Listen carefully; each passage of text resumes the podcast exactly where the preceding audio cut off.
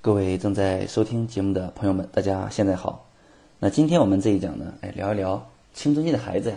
他进入青春期以后呢，都开始去去筑起自己的一个叫啊私人领土啊，叫私密空间，对吧？个人的这个隐私，这个对于青春期孩子非常重要。那比如说呢，很多孩子这个每天放学一回家呀，可能一回家还没有跟父母说几句话，甚至不说。他就怎么样进入自己的房间，把门关上了，啊，甚至还上锁，对吧？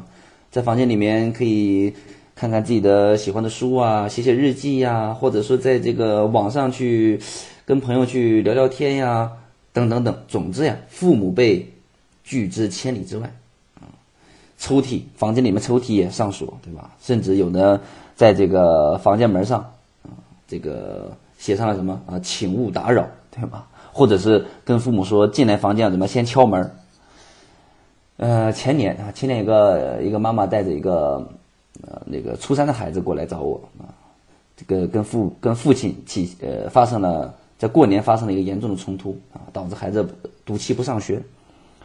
那这个严重的冲突是什么？来源于什么呢？还是说就是啊之前因为啊这个父亲呢啊经常去登孩子的 QQ 啊，看孩子的一些信息啊。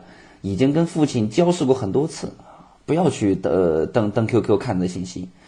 然后呢，在在那年过年的时候呢，啊，父亲不仅登录了 QQ，而且呢，嗯，而且还把他这个密码改了啊，把号还给盗了。所以呢，就发生了严重的冲突。孩子怎么样啊？不去上学。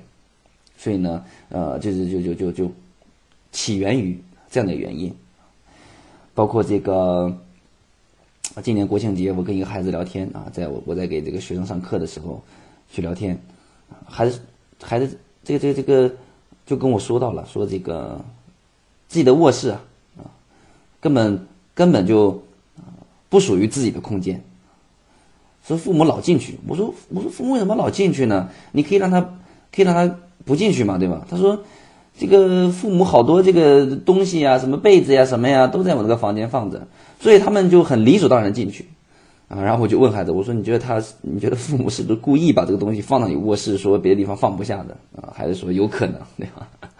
堂而皇之的老老进去卧室看一看，啊，这个甚至呢，呃，还我记得四年前啊，四年前有一个妈妈跟我聊天啊，说孩子已经到什么程度了呢？啊，辍学，在家里面在卧室里面从不出去，父母也不不能进去。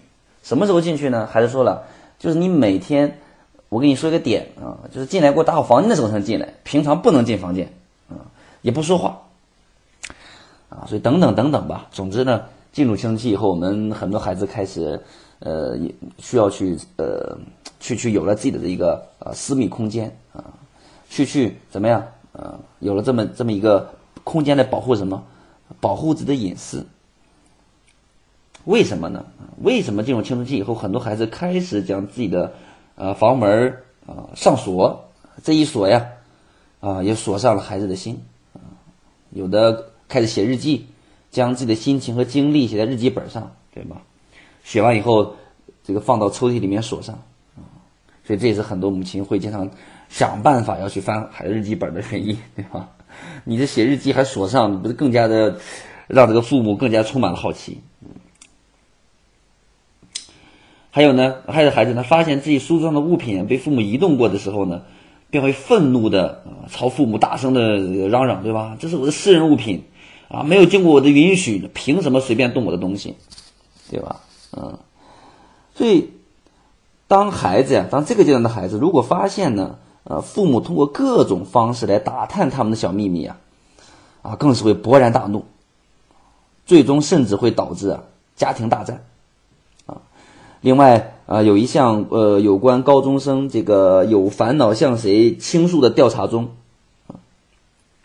选择对谁也不说的比例啊，高达了百分之七十二，所以为什么青少年往往不愿意他人进入自己这个啊，这个私人领土呢？对吧？隐私空间呢？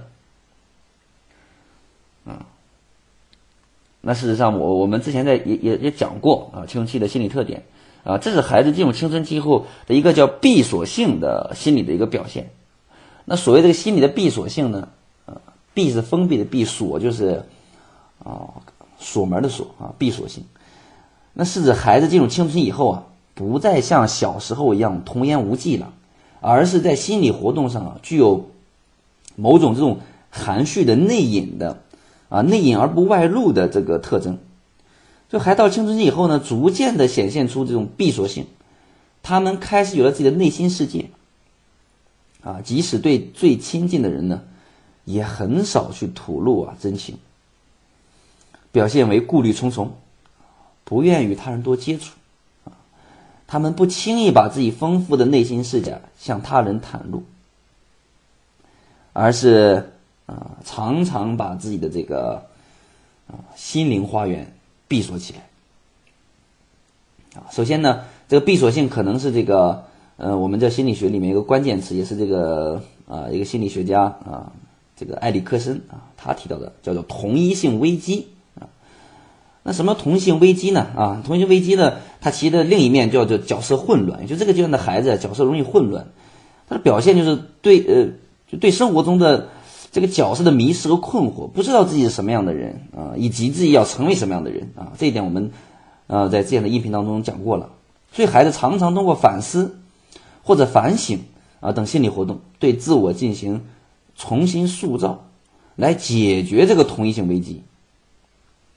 而他们所做的这个锁房门啊、写日记啊、独处啊啊等等这样的行为，正是他们进行深刻的啊自我反省和自我探索的过程。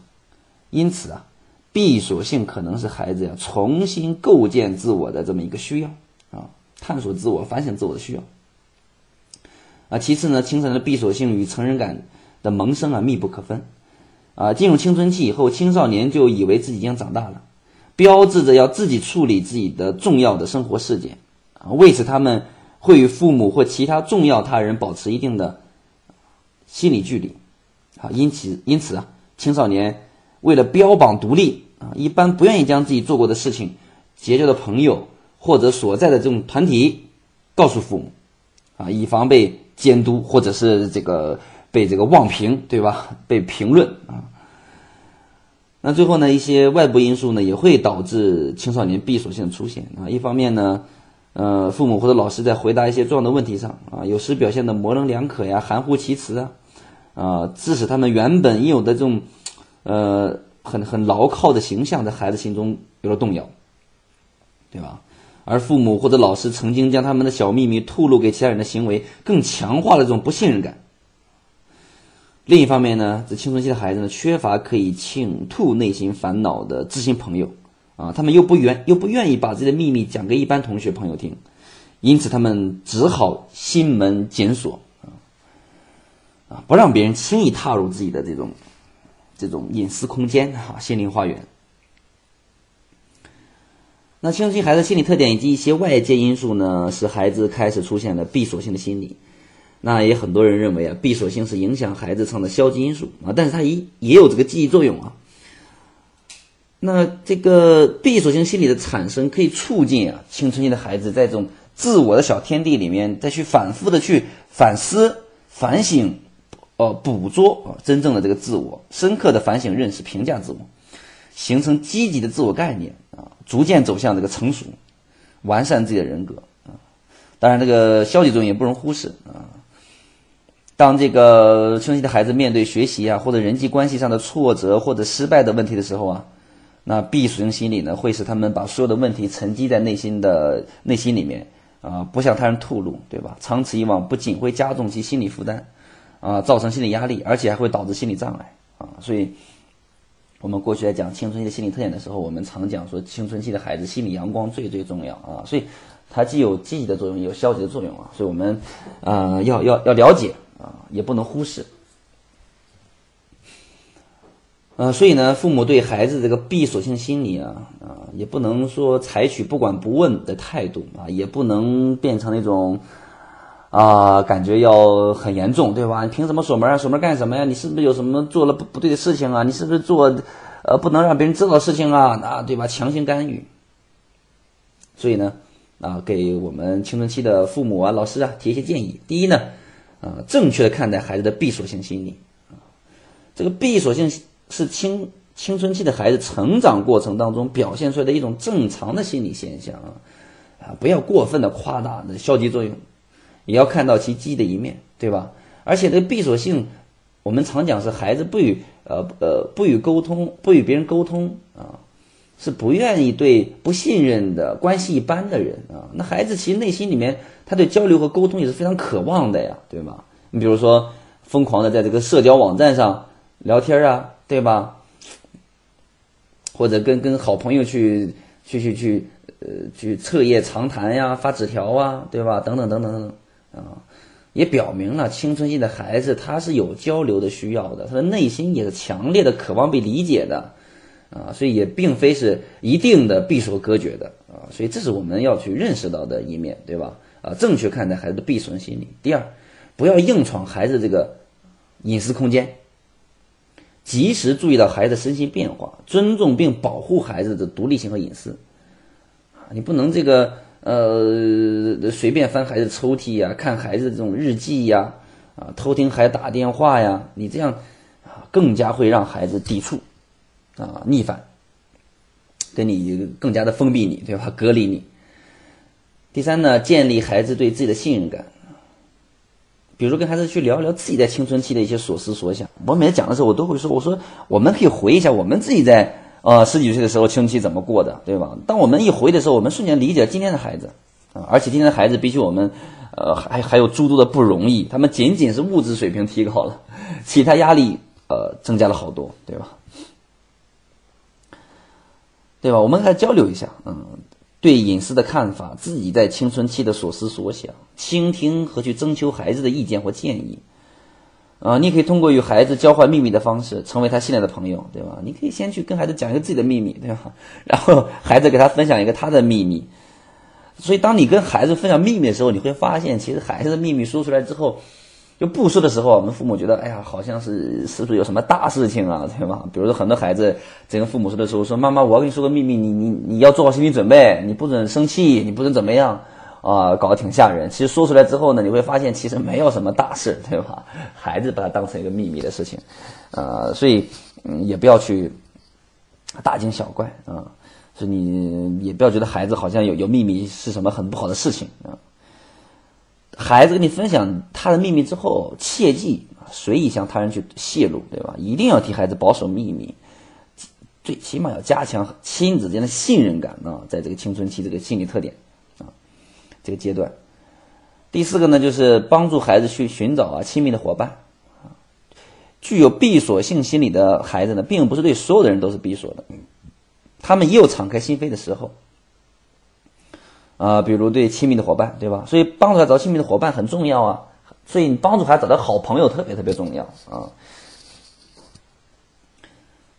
第五个呢，多与孩子沟通，及时的发现问题，并给予支持和理解。虽然青少年会出现闭锁性心理，啊，但他们我刚才讲了，也有强烈渴望的被他人所理解啊，所以，呃，作为父母应选择恰当的方式与孩子进行沟通交流，啊，呃，主动孩子聊天谈心，啊，但但是主动还聊天谈心的前提是孩子愿意跟你聊你就聊会儿，那不愿意聊呢就再等等时机，对吧？上个月我跟一个孩子聊天啊，中学生聊天，然后孩子说。说现在最呃最呃跟父母最近的发生的矛盾是什么？就是父就是就是就是父亲呢学习之后呢啊老是动不动就还聊天，说来来坐这儿聊会儿天啊。孩子说我没什么好聊的，怎么能没有呢？随便聊，想什么聊什么。孩子说我没有什么聊的啊，盯着孩子去聊天哈，所以孩子也受不了啊。我们可以主动来聊天谈心啊，但前提呢啊你你你你孩子愿意聊啊，一点一点来，对吧？比如你通过讲述自己呃年少时的故事或者感受来引起孩子的共鸣，对吧？借助新闻事件、社会热点、呃文学或者影视作品引出话题。啊，如果孩子仍羞于表达或者不知如何表达呀，也可以用写信发信息的方式交流，或在一起运动啊、玩游戏啊的过程中巧妙的开始话题啊，这都是可以去啊去跟孩子呃加强信任感的同时啊，多去了解孩子。呃，孩子内心里面也是渴望去被理解的，对吧？如果我们能达到那种信任感，能去聊天啊，那这样孩子青春期就会度过的就会更好一点啊。那我们父母呢，也可能会啊少很多的啊焦虑啊。好，那么我们今天的这一讲啊啊就到这里啊，我们下讲再见啊，谢谢大家的收听，谢谢。